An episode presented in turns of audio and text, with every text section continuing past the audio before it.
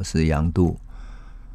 我们上次讲故事讲到沈有容，沈有容劝退了荷兰人韦麻郎啊之后，在澎湖的天后宫那里留下了一块石碑哈，那石碑上面写沈有容余退红毛番韦麻郎等，然后下面就断掉了。那因此我去澎湖踏查的时候，去看到妈祖庙里面留下这一块，我就很好奇，我问那个妈祖庙的人说：“哇，那这个妈祖庙里面一定是在十七世纪，甚至于十六世纪就有妈祖庙了，那比台湾还早哎。”啊，那这里有没有最早期的妈祖呢？最早的妈祖是什么样子？他说没有，那个是准头妈，准头妈都是小小尊的在船上的。可是我就在想说，准头妈是长什么样子呢？长什么样子呢？当然，我也很好奇哈。那台湾现在最早的妈祖庙是在哪里？比如说澎湖那个是在十六世纪可能就有了嘛啊？那台湾呢？台湾最早是什么时候的呢？当然有一说是说北港的朝天宫，有一个说法是说在嘉义布袋港的有个叫太圣宫，那你猜猜看是在哪一间呢？好，我们等一下的故事就给你解答。这两边当然北港跟太圣宫之间哈有一点点争议，就是两边在争说谁是最早的哈。那布袋港太圣宫里面有一尊妈祖哈，传说是明朝的，那么。据说啦，据说是严思齐、郑芝龙他们早期来开台的时候带过来的。那当然讲到严思齐，可能有点难。为什么？因为他来台湾只有一年多的时间就死掉了啊，在山上打猎就死掉了。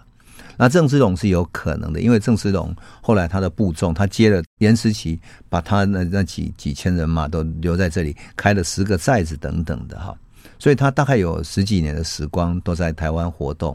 那他后来帮荷兰人去海上变成海大海盗之后，他的徒众曾经有过好几万人哈，那船有四五百艘，你就可以想见台湾是他活动的一个地点。那么当这些，当然那个时候的郑芝龙可不是只有海盗，他也是一个船商啊。那船商会不会带着妈祖，就是神像过来呢？那么在太圣宫那边，就是嘉义太圣宫的那个妈祖庙哈，很有意思。他们叫王港妈祖。我们以前讲过，王港为什么叫王港？因为许多渔民在从澎湖过来台湾捕鱼的时候，往往是在哪里？在冬至那个前后来台湾捕什么？捕乌鱼。乌鱼之后捕了乌鱼，在海边就杀鱼，杀完之后晒鱼卵，对不对？鱼蛋就像现在我们吃的乌鱼子这样，然后把鱼晒干了当鱼干，那可以给其他船商带到海上去吃。那因此呢，那些捕乌鱼的船，如果它网子在海上破掉了，就在海边晒网子。所以布袋港这一带啊，然后北港这一带有许多来捕乌鱼的福建的渔民，那有很多网子嘛，所以叫它王港。那有人就说哈，那里是魑魅魍魎很多，因为都是海盗，所以叫王港。其实不是，只是因为写成那个网而已。那么王港这个太圣宫的神像。找过一个学者叫十万寿的神功大学的一个学者去研究，他研究他说什么呢？他说金身就是他的金身非常长哈，大概五十几公分啊，额头宽，他座椅很小，符合什么？符合航海方便，安坐在船上的妈祖，就是准头妈的意思。那它造型跟人的比例是相等的，不像有的造型，比如说头比较大，身体比较小等等的哈。所以它的比例是是相等的，而且一般来看应该是泉州所雕刻的。那最重要的是什么？最重要的是妈祖神像不是头上有戴了一个呃凤冠嘛？哈，那凤冠前面有珠帘，如果我们记得它的前面有帘子，有没有像珠帘这样在它的额头前面嘛？那么那个珠帘呢，有几条呢？太圣宫这个，他他们叫冕旒哈，那个珠帘冕旒有九条。那如果是十二条，就是成为皇后，所以十二条叫后，冕旒九条叫妃，而太圣宫这个呢是九条的，所以是妃。那什么时候妈祖从天妃变成天后，有十二条呢？我们都知道现在很多都是天后宫，对不对？天后宫就代表她已经成为从妃子变成皇后了，变成天后了。那天后的话。就完全是不一样的等级了啊，升了一级。那谁让他变成这样呢？是施琅，也就是郑成功他的后代在郑克爽的时候呢，啊，因为打不过施琅，施琅来打下台湾之后，台湾成为福建的一个府。建府之后，施琅为了统治台湾，他希望台湾有一些共同的信仰，所以他就上了一个公文，说希望能够把妈祖从天妃变成天后。那当然还有一个传说是说，施琅在打台湾的时候，因为他路过了澎湖，从澎湖过来啊，那在澎湖那边呢，他看见了。那个、那个、那里的天后宫，他在那里拜拜，他觉得那里的天后有给他保佑，所以他要回报给天后，给妈祖。那么，当然，我们如果回到王港那里去看的话，我就觉得很有趣。为什么？因为我曾经很好奇，说我们到时候的王港应该是在哪里呢？历史上是有争议的。王港常常说是有人说是在嘉义的布袋港，有人说在北港，哈，到底在哪里？有点争议。可是，如果回到当年的地形来看的话，我们就可能会比较清楚为什么？因为啊，台湾的地形我们有讲过嘛，哈。当夏天台风大水之后，山上的泥沙、夹泥沙以巨下的这种这种大水，最后冲刷到海岸边去了。海岸边之后就形成了沙洲。那所以我们在海岸边都有很多什么扇尾，哇，扇尾就是沙子。从海岸边的大水冲出去之后，好像一一片扇子散开的一样的，形成了一片沙洲。那这片沙洲呢，如果越来越大的话，会变成什么？变成像海岸边有一条大鱼一样的，然后浮现出来。当海水涨潮的时候，它就消失了。可是海水退潮之后，它就变成一片大的沙洲。所以我们叫它什么？叫它鲲鯓。台南那边哦，有好多南鲲鯓，对不对？南鲲鯓是一个地方，当然也有一个说法，那边台南那边有从一鲲鯓到七鲲鯓，也就是七个像大鱼一样的这些沙洲在海岸边上。我看到这个鲲鯓，其实还蛮喜欢这个字眼的。为什么？因为以前我读过庄子的时候哈，他讲过鲲，我不知道我们朋友有没有看过庄子哈。那闽南人的方言里面形容这种沙洲哈，叫做鲲鯓嘛哈。叫鲲鯓，可是呢，庄子在《逍遥游》里面哈，他讲这样，他说：“北冥有鱼，其名为鲲。鲲之大，不知其几千里也；化而为鸟，其名为鹏。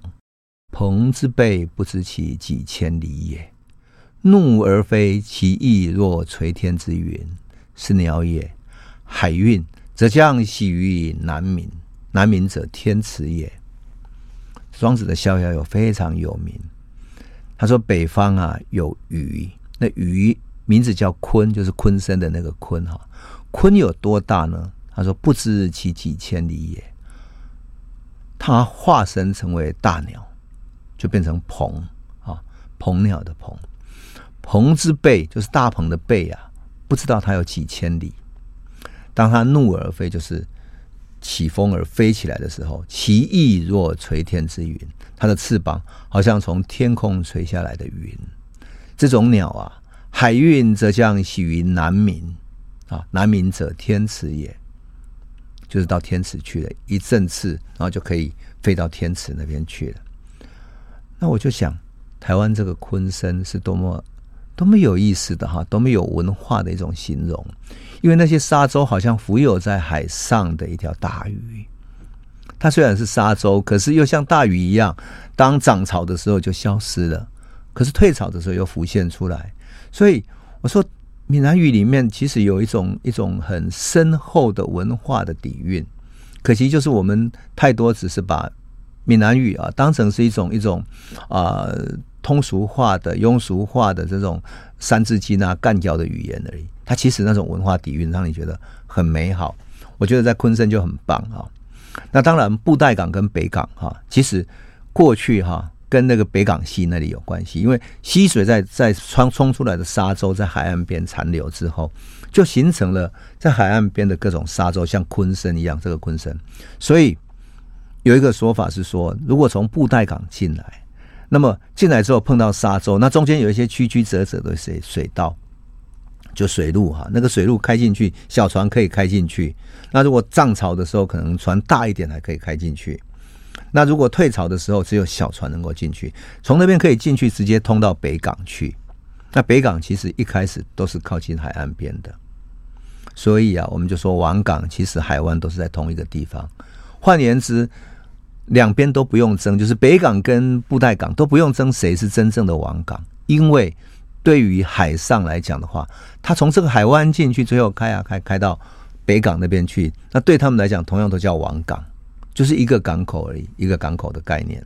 那么，台湾的妈祖庙，当然很可能就是在这里出现的，就是在嘉义的布袋港，因为它有明朝的妈祖的神像，而那个很可能是什么时候呢？很可能在明朝的时候进来的，因为他还没有变成天后啊。当然。台湾的妈祖庙造早，也不会比澎湖那个妈妈祖庙更早嘛，哈。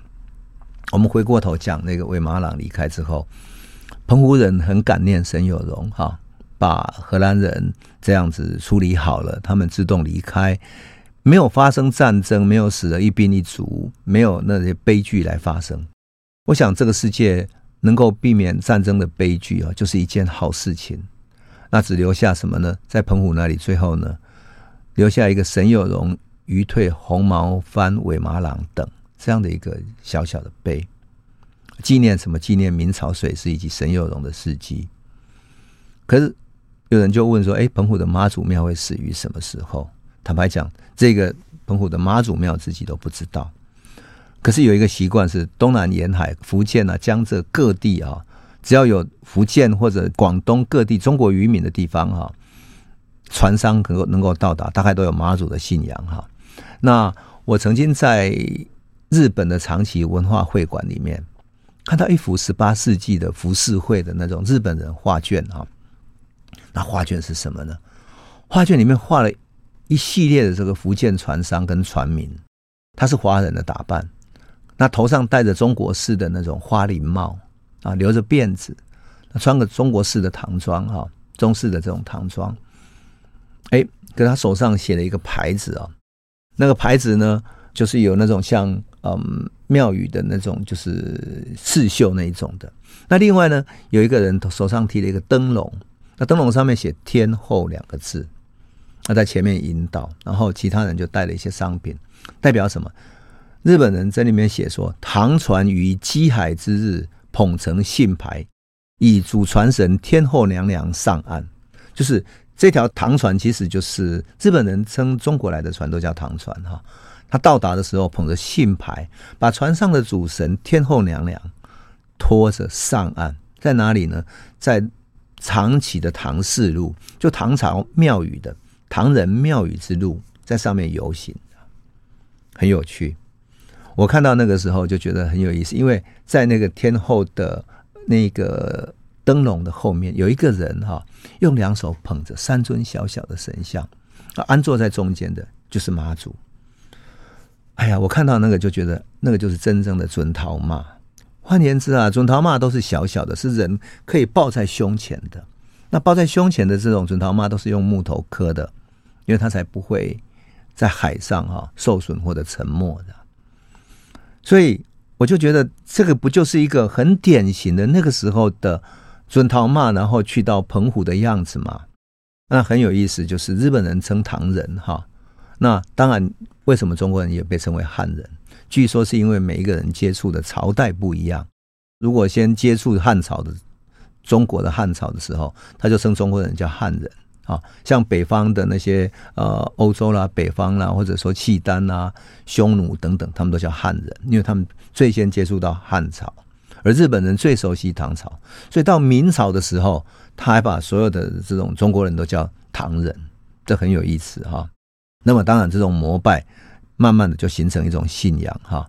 那而且这种信仰呢，到一个地方，我们可以想见，在长崎那个小庙里面，那个神停留下来；而在风帆船的时代，他们会在一个地方停留很久，所以他可能停留个几个月哈，然后等到下一个季节。比如说，他们南风的季节五六月到达日本，要到九月、十月，然后北风吹起来，他们才有风向可以回航。那停留这几个月，大家就是会拜这个神，那也会留在这里生存，就是在这里过生活。所以很多时候，这个妈祖信仰就会，这个妈祖的神像就会被在地的人给留下来，于是变成了庙宇。你知道吗？我在长崎所看到的最传奇的，就是现在长崎最有名的三福寺哈，有崇福寺、福济寺哈，那几个三个有福字的这个寺庙哈。分别代表三个不同地方的人，什么地方呢？江浙是一间庙，福建呢有两间，一间是泉州，一边是福州的。泉州跟漳州这边呢，他们有自己一间庙，而福州它不同的语言系统，还有另一间庙。这三间三福寺，在从长崎最有名的三福寺，从什么时候建的呢？在一六二五年建的开始，然后一六二八年第二间，一六二九年第三间。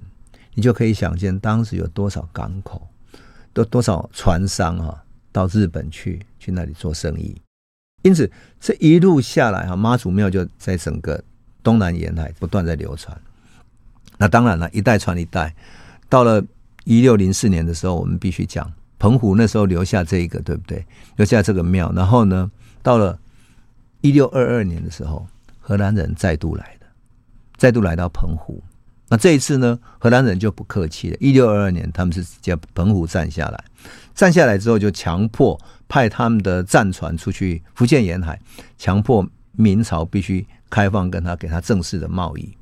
而且我们曾经讲过，他们就是为了要来跟西班牙人打仗的，因为荷兰人正在打独立战争。那所以我们可以想见哈，当他们来到澎湖重新占领的时候。看到澎湖的海岸边，居然立了一个碑，就是沈有容这个碑，他们一定把它灭掉了。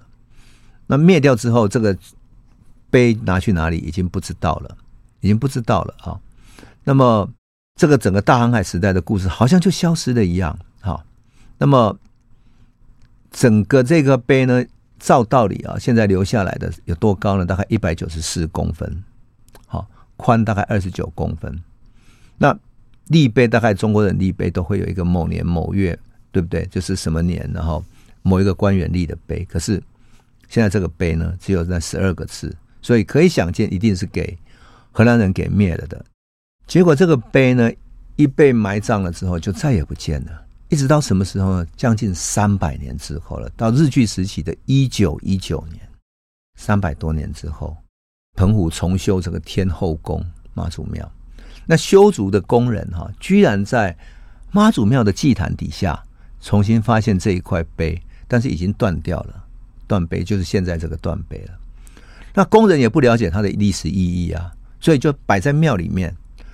等到一九二三年再重修的时候，看到这个古碑，然后觉得哎，这是毕竟是一个古代的东西嘛，所以那个时候还是日据时期嘛，哈。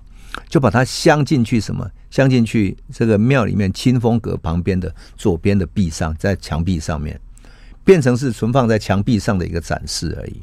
但是没有人知道它是为什么。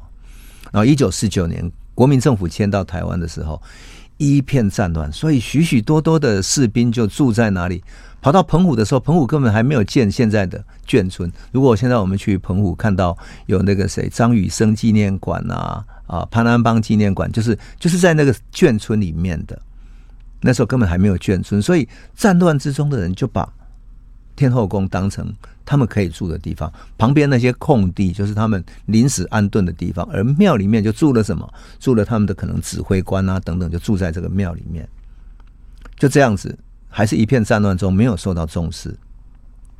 到了一九五三年，台湾省文献委员会才发现了。就写信给澎湖县政府说，这个碑堪称台湾最古的石碑，请妥为保存。然后到了一九八五年，啊，就是一九八零年代了啊，距离现在已经四五十年而已。那这一块最古的石碑已经损坏非常严重了。那么，终于哈，文建会在建的时候，终于把它拆下来，然后好好的保存了起来。放在清风阁旁边，然后用一个玻璃把它罩起来，然后终于保护起来了。我去澎湖采访的时候，特别在那里看，觉得很感慨，因为如果不是这一块碑的话，谁会想到说四百多年前有这么一个沈有容，而沈有容是这么一个侠客，不费一兵一卒的，好好的跟魏玛郎谈，然后谈好了之后，请他离开。而东西方文明在这个交汇里面是这么的好玩啊，这么的好玩，因为他曾经互相彼此以为说他可以去收买他，另外一边又以为他可以怎么作战，然后正式交易等等的。所以这个碑好像一个历史的真实的见证一样，见证了十七世纪开头的时候东西方文明交汇，一个东方的大侠和西方的韦马朗这个大将在这里碰到了。那他们又多么的有意思，就是我们上次讲过，韦马朗最后画下了沈有容的像带走了。我有时候都觉得说，哎，如果荷兰能够找到沈有容当年的那个像，不晓得该有多棒哈。当然，这个事情你也只有存放在韦马郎的他们家族的收藏里面吧，因为他毕竟不是东印度公司的这个公司要报给股东的哈。那如果他能够要用这个去报给股东的话，说不定现在东印度公司的档案馆里面还找得到，可惜就是也找不到了哈。当然，我们在讲这段历史的时候，往往都只能够从。沈有容的回忆录，还有沈有容朋友对他的记忆里面重新找回来。可是沈有容不只是这样子，沈有容还后面还要面对一段日本人的故事。那么我们先休息一下再来讲。欢迎回到九八新闻台《世界一把抓》，我是杨度。我们上一节讲到说，嗯，沈有容与退韦马郎的故事，还有澎湖天后宫的故事，哈，呃，结果我。后来再想到说，哎，陈有容既然知道澎湖这么重要，那他应该会改变澎湖对于明朝的重要性，然后他会增加他的防守吧？哎，结果明朝很有趣，这种官僚系统啊，有一种有一种毛病，就是什么？有事来报，无事退朝，就是好了伤疤忘了疼。所以荷兰人一走哈，好像大家觉得，哎。压力一解除了，就就没有没有干嘛了，所以只在妈祖庙立一个碑，然后大家写写文章记忆他，然后再来就没有了。那么明朝官方里面哈，还有一些很清醒的官员，是为什么清醒呢？因为他们知道说澎湖的防守很重要，是因为倭寇，因为日本的倭寇这些海盗会结合起来在澎湖聚集。那么他们呢，什么时候聚集呢？按照历史记载说。他们最容易在什么？在秋天的时候就开始吹起东风的时候，日本的倭寇从北方下来，而如果吹南风的时候，倭寇会从南方上来。所以他们最后采取了一个澎湖的防守办法是什么？分秋冬两季啊。那么吹东北风的时候，那么秋天开始就九月、十月的时候要去防守一次。那么春天的时候，南方会上来的，叫三四五月之间去防守一次。那么就这两个季节呢，派了他们的水师专门到澎湖去防守。那其他时间呢？其他时间就不管了。那就这样子防汛的政策呢，实施下来。可是呢，会有个问题，因为事实上澎湖的日子很很艰难。为什么？因为你要带足够的食物去，在地也没有什么特殊的。我们现在去澎湖旅行啊，去吃海鲜啊，很开心，对不对？可是你如果在那边住一年，只能够吃在地的。现在澎湖很多食物都是外来的，所以都还算是很多食物供应都没有问题啊，米粮等等。可是如果你想想明朝的水师到那里，在地没有米，你只能够靠从泉州那里载米过来补给，从漳州过来补给，你就可以想见是多么艰难啊，多么艰难。那因此，他防汛那三五个月之间，他觉得太痛苦了，所以后来他们的水师就说：“啊，今年不行啊，今年你看风吹这么大，东北风吹太大了，没有办法船没有办法开过去，于是就就略过了。于是防汛就越来越松散了。这种状况到什么时候呢？一六零九年啊，开始有了变化。什么变化？我们上次讲过，丰臣秀吉死掉以后，日本是德川家康接任嘛。他采取了温和外交政策，去鼓励那些船商出海。所以呢，日本处于建设时期，大家开始过一种比较享受、希望有中国的生活。所以这些大名啊，这些官员，日本的官员也投入了海外贸易。那海外贸易投入，当然他们的生意就很兴盛。葡萄牙人也去了，马尼拉的西班牙人也去日本。当然，荷兰人啊，广东、福建各地的船商都加入加入到日本贸易，所以长期贫富的商船络绎不绝。那这个时候，德川家康就想说，他们要跑到这里来，那不如我把我的地盘往南扩张呢。所以。一六零九年，德川家康就派兵哦，派兵入侵了琉球的中山国，把它占下来。这时候，琉球的国王中山国只是琉球的一个地方而已。那琉球的国王很紧张，就马上通报的明朝政府，因为琉球毕竟是跟明朝朝贡的嘛，他就跟明朝政府讲了。明明朝当然就有点紧张，特别是福建、浙江一带也跟着紧张。他想，这些倭寇会不会跟着就过来了？而且德川幕府还派人到台湾来，派谁呢？一个叫有马晴信，有马我们都知道有一匹马哈，晴是晴天的晴，信用的信。有马晴信这个人到台湾来干嘛呢？他要遭遇台湾的原住民，希望原住民跟日本朝贡，然后成为日本的臣民。除此之外呢，还调查台湾在地的地理，他在台湾跑了一，在北台湾跑了一趟，然后还有土特产有些什么。并且选择呢，他想要选择中日的商人在这里开一个可以互市的地点，就是两边可以做生意的地点。换言之，他打算把台湾变成是跟大陆做生意的一个据点。那当然，这个时候明朝政府还是禁止日本船到大陆的沿海周边的这些港口去做生意，他们才要做做这种选择的。那如果当然明朝容许日本船来的话，就还好一点。可是因为日本有倭寇的历史，所以明朝所有的官员都很紧张，很怕他们倭寇的本性一发，然后又开始结合海盗来来来作战，那就很麻烦了。好，那像比如说澳门，本来葡萄牙人很多，对不对？那葡萄牙人又跟日本人做生意，所以很多日本人，我们上次也讲过，李旦啊或者其他人都会到葡萄牙的这个澳门去做生意嘛，跟着葡萄牙人做生意。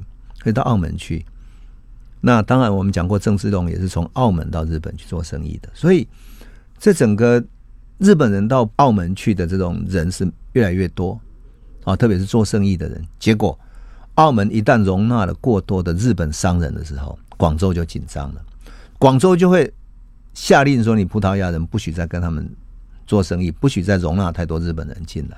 于是葡萄牙人又慢慢收缩啊，所以。在整个这种状况里面，因为日本的贸易需要越来越大，而且日本的经济又发达起来了，所以最后呢，两边就开始这些生意越做越大，进不胜进。那么有马晴信到台湾来，当然引起明朝官员，特别是福建官员的紧张嘛，哈。可是日本的行动没有结束，哈。在一六一六年，就是大概过了六七年之后，一六一六年四月的时候。日本长崎的代官就是他的官员哈，村山等安哈，村是村子的村，山脉的山，等等一等的等啊，安全的安，村山等安呢，就派出他的儿子叫村山秋安，秋天的秋，安全的安哈，村山秋安怎么呢？跟他的下属叫明石道友的几百个人率领的士兵，乘了十几艘兵船，要远征台湾，想要把台湾的基隆给攻打。下来，特别是基隆淡水这一带，也就是上一次他们派人来这里探查的时候，觉得这一带是可以作为他们渡航的一个南方的立足点，准备在这里建立贸易港。这是在日本的记录里面留下来的记载。可想不到，他的船队一出发之后，经过琉球，碰到飓风，飓风一吹，整个船队就就散掉了。所以这十几艘的兵船呢，散掉之后就失去了联络。有的船就漂不见了，但是其中有七艘船呢，航行的速度落后于前面的，然后就漂进了浙江那一带的水域，漂啊漂。五月初，他们四月出发的嘛，五月初的时候就漂到了浙江。那么浙江兵船一船下船出来之后，明朝的水师就出去，两边就发生海战了，因为两边觉得互相倭寇来了，两边都互相伤亡。后来呢，这些受伤的日本兵船在同一年就回到日本去了。那么还有根据传闻说，春山的船队里面还有一艘船抵达了他的目的地在哪里？台湾。到台湾之后，船上的人下岸了，想不到碰到台湾的平埔族，特别是北部的平埔族，是很能够作战的。那么，台湾的北部平埔族在西班牙人记录里面是，他们是很有经验，特别是跟外面来的人。所以，西班牙曾经记载说，台湾北部特别是基隆啦、呃淡水这一带的平埔族人呢，啊，他们有一些共同的语言，而且呢，很会做生意。很会做交易，跟外面的人做交易，所以他们看到日本这个船来的时候，一群人集体去袭击他们，最后把他们包围住了。日本的记载说，他们这些人全部切腹自杀。最有意思的是，船队里面有一个叫明石道友这个人，他的两艘船呢，飘啊飘，飘到马祖附近，飘到哪里？跑到东涌，东北的东哈，涌是涌泉的涌，东涌我们都知道，就是在今日的东引嘛哈。我的朋友那个管中明就是跑去东引去做当兵的哈，当兵的都在东引服役的。那东涌现在最有名的是什么？东涌高粱酒，听说是嗯等级最高的一种高粱酒哈，大家可以试试看。好，那这两艘船呢，就飘到东涌附近，就在马祖旁边，就在福建嘛，福州旁边嘛哈。那一艘停在南风澳啊，就在南风澳里面；一艘停在布袋澳。他们本来想要在那里等其他失散的船只，可是他的消息传到福州去，啊，所有的福州民众吓坏了，糟糕，倭寇要入侵了，倭寇船来了。结果福州里面老百姓大家都纷纷逃到城里面去避难了，然后城门就打不开了。偏偏明朝的游载的水师船呢，也不敢出海去作战。这个时候只有一个人，谁呢？沈有容的好朋友叫董应举的这个人。他有一个侄子叫董伯奇，他们三个人自告奋勇说：“我们出海去侦察他们，看看他们想来干嘛。”结果董伯奇到东涌去登岛的时候，就到岛上去嘛，东引那个岛上啊，登岛去瞭望的时候，突然看到倭寇船张着帆帆船对着他们冲过来，他们只有三个人啊，怎么可能敌对他们？所以呢，他们就在岸边假装是什么？假装是讨海的渔船，只是来岛上来取水而已。我们是来拿水的，可是明史道友眼尖一看，哎，这个董伯启先生脸色这么白皙，手指这么细嫩，根本就不是渔人的手嘛。遇人的手一定粗粗，皮肤黝黑，晒了太阳、海水浸泡过的，所以他们立刻把他们抓起来。抓起来之后会有什么后果呢？我们下一个段落再来讲。欢迎回到九八新闻台《世界一把抓》，我是杨度。我们刚刚讲到。呃，董伯启被日本的明史道友他们抓了哈，那抓了之后，他们三个人一起被抓啊，所以抓了之后，到了浙江海域的时候，明史道友想一想，就把另外两个人给放了，然后把董伯启俘虏了，带回到日本去。这个时候，董伯启的他的叔叔叫董应举，这个人立刻跟福建巡抚黄承选说：“这个倭寇这样出事情的话。”早晚哈，闽南这个海域要出状况的。他说，要出状况就麻烦了，我们赶快把那个沈有容找回来，只有他有办法对付这个局面。于是，本来沈有容准备要退休，到被调到别的地方去了，又被找回来了，请回来做什么呢？他变成福建水标游击参将，就是带领整个闽南海边的这种防御事务了。隔了一年啊。就是一六一七年啊，万历四十五年的时候，三月十七号，明史道友，日本这个明史道友从长崎出发了。十九号呢，他就到达福建的水城水寨附近了。结果他在被明朝的水军给挡住了，挡住在福建的海边。挡住了之后，他们很快报给沈有容，沈有容到达了。抵达之后，他把明史道友找来审问，说：“为什么你们要入侵基隆淡水，然后扰乱这里呢？而且你们挟持了董伯启。”结果明史道友居然回答什么？他说：“我们这次整条船总共有八十个人，但我们不是来这里抢打劫的，我们是要护送董伯奇归国，而且把他们上一次漂流的来龙去脉跟沈有容讲了。”审讯以后呢，沈有容判断说，这个明史道友其实没有侵扰的意图，而且他把他的朋友的侄子董伯奇也找回来了，送回来那么李煜。于是沈有容去去看他们的船，说：“哎，你这个船只也很小，你们回去也不安全。”于是还送给他们一艘民船哦，民间的船，送给他们一条船，给这些日本人，赏赐他们什么花红布啊、诗啊、酒等等。啊，最后呢，送他们一个布旗，上面写着什么？福建发回日本效应一幕，就是说福建发回到日本去的，所以在沿路上碰到的所有水师呢，都要照顾他们。啊，悬挂在船尾上面，避免受到其他船只攻击，然后还给他们粮食，送他们回国。所以沈有容这样处理事理，就这样很分明的处理好了。可是过不久，又发生了另外一件事情了。同一年四月的时候，有另外三艘船哈，就由一个叫陶渊的人率领，日本人陶渊率了两百多个日本人，要出海找什么？找去年消失的春山秋安这些人。他们在海上失踪了，结果他们一路抢夺兵船，然后掳杀官兵，最后到达什么呢？白犬澳附近哈，打劫了一艘渔船，他在东沙岛，就是今天的东沙岛那里触礁了。然后日本人把所有器械啦、衣服啊、粮食都搬到岸上的时候呢，就搭了一个寮子在那里安顿下来。那福建获报以后，就由沈有荣率领水师就把他们包围起来了。哎，沈有荣发现说，这一次倭船跟上一次不同，他有点扰乱民生哈，属于抢劫的性质，应该加以惩罚。可是呢，这些倭人又好像在那里做困兽之斗嘛。他想说这样子的话也不是办法，而且他们看起来也是很狼狈的样子啊。于是他主张说：“好吧，那我们先截断这些倭船，阻止他岛上这些倭人啊互相得到声援等等，然后断绝他的食物补给。”然后呢，沈有容拿出弗朗机炮来养攻。历史记载，沈有容用弗朗机炮养攻。我看到这个的时候，我觉得很有意思。为什么？那代表什么？代表明朝水师里面其实已经开始在使用葡萄牙人的弗朗机炮。哎，这些炮已经配备到他的船上去了。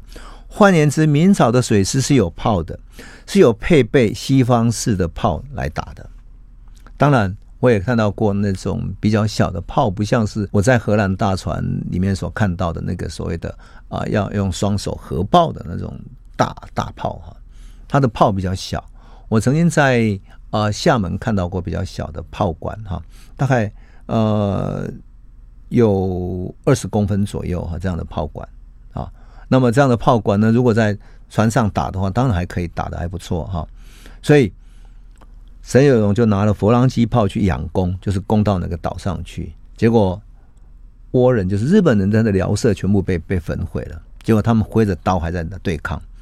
最后沈有容决定说：“算了，与其如此的话，他们人势孤力单嘛，啊，何必如此呢？”他就派人上岸去告诉他们说：“你们过去有一个明石道友哈，已经被我们安抚，然后他已经来归降了。”而且明史道友当时留下了一些书信，他是送董伯奇回来的。如果大家互相礼尚往来的话，我们还是可以往来的。